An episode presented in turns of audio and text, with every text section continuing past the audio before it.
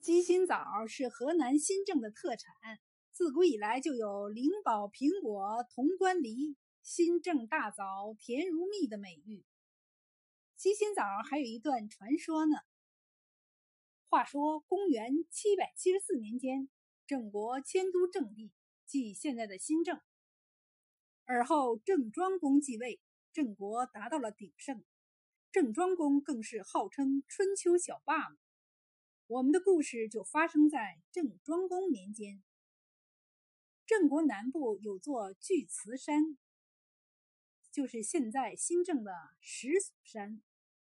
山下有个小村庄，山脚下住着刘老汉和他的儿子刘仲元。刘老汉给儿子取名仲元，本意是考取状元之意。怎奈家境贫寒，老汉身体不好。父子俩仅以刘仲元上山砍柴为生。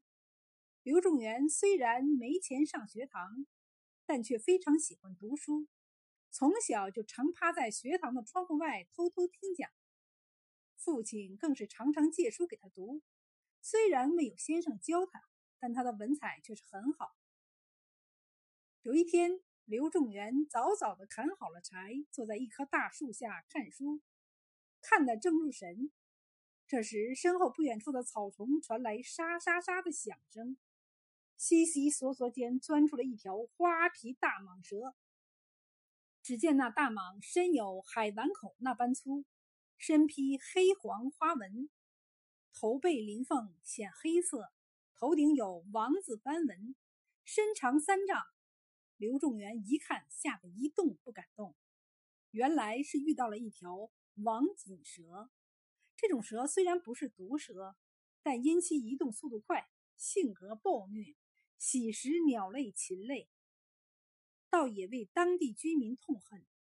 刘仲元看这蛇这般大，却是见所未见，闻所未闻。蛇口大开，只怕能吞下自己的脑袋。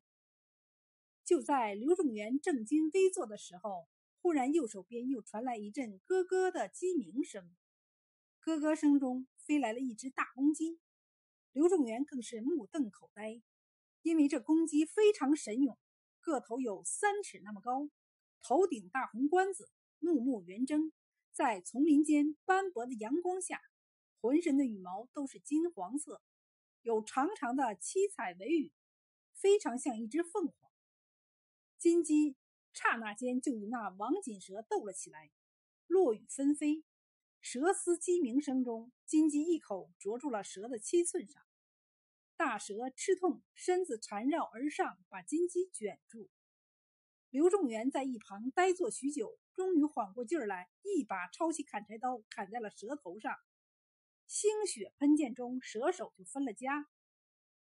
斗败了大蛇，金鸡浑身伤痕累累，于是仲元就把金鸡抱回了家。老汉听说以后，虽然知道儿子无恙，但还是惊出了一身的冷汗。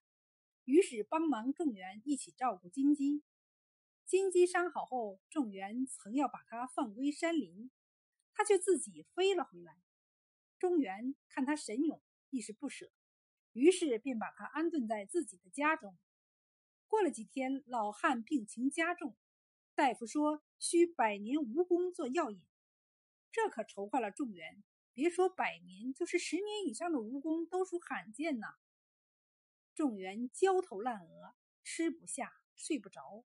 可是就在第二天早晨起来，他发现金鸡嘴里叼着个一尺长的百年黑背蜈蚣。众元从此便对金鸡敬若有加。老汉的病好了，一日上街买菜，发现一群人在斗鸡。他围观了一会儿，临走时对那些斗鸡嗤之以鼻，恰巧被一个混混听到。混混一看是刘老汉在贬斥他的斗鸡，面子挂不住，就拽住刘老汉：“你敢瞧不起我的神斗鸡？我的斗鸡可是全镇上最厉害的。”谁知刘老汉拍开他的手，说道：“我家有只金鸡，三下两下就能把你的什么神鸡打趴下。”这下可捅了娄子。本来老汉人也老实，不喜欢招惹是非，可那混混一直欺负他们爷俩，他憋不住就顶了两句。混混抱着自己的斗鸡，拉扯着刘老汉向他的茅草屋走，嘴里喊着非要看看老汉的鸡有多神勇，身后围了一大帮子人去凑热闹。到了住处，众员刚好去山上砍柴，没在家，于是混混扯着老汉就地比斗鸡。等到老汉一抱出金鸡，混混的眼睛就挪不开了，眼神中透出深深的贪婪。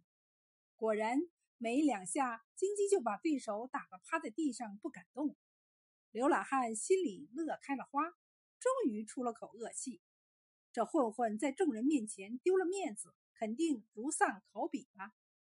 谁知老汉在人们的起哄声中偷偷望去，却看到混混非但不懊恼，反而在阴恻恻的笑。老汉心里打了突突，不知道这人在打什么主意。果然，第二天混混就又一次来到了刘老汉家，不过手里却提了只死鸡。混混讹诈老汉的鸡咬死了他买的斗鸡，要老汉赔偿他五十两银子。刘老汉家徒四壁，哪里有那么多银子？刘仲元得知此事后，气愤异常，拒不给钱。混混嚷嚷着要抓金鸡抵债，就笑哈哈的冲着金鸡抱去。金鸡昂然站着，毅然怒目圆睁，一下子就啄下了混混的一颗眼珠子。混混惨嚎中落荒而逃。